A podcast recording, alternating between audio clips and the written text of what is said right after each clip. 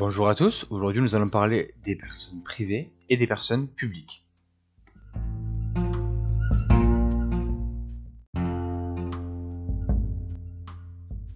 Les personnes publiques sont des personnes morales de droit public. Les deux se valent. Pour donner un exemple de personnes publiques, l'État est une personne publique, le département, la commune est une personne publique. Elle possède toute la personnalité juridique, nous avons vu ce terme dans un de nos podcasts. Donc elles peuvent agir en justice, posséder un patrimoine, signer des contrats.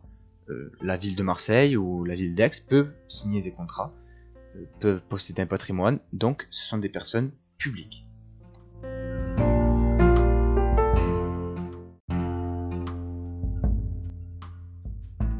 Donc pour résumer, nous avons deux types de personnes, les personnes privées et les personnes publiques. Une personne publique est une personne morale de droit public, nous avons pris l'exemple de l'État. Une personne privée peut être à la fois une personne morale et une personne physique.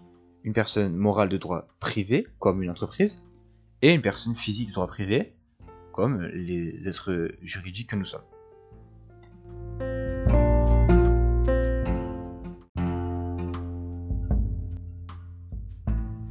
Concernant les personnes privées, il faut savoir qu'il y a deux types de personnes privées. Il y a les personnes physiques, comme vous et moi, on a le droit de posséder un patrimoine, d'agir en justice, de signer des contrats.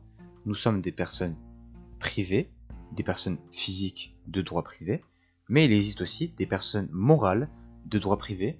On prendra euh, souvent l'exemple des entreprises qui elles aussi peuvent agir en justice, qui sont elles aussi dotées de la personnalité juridique.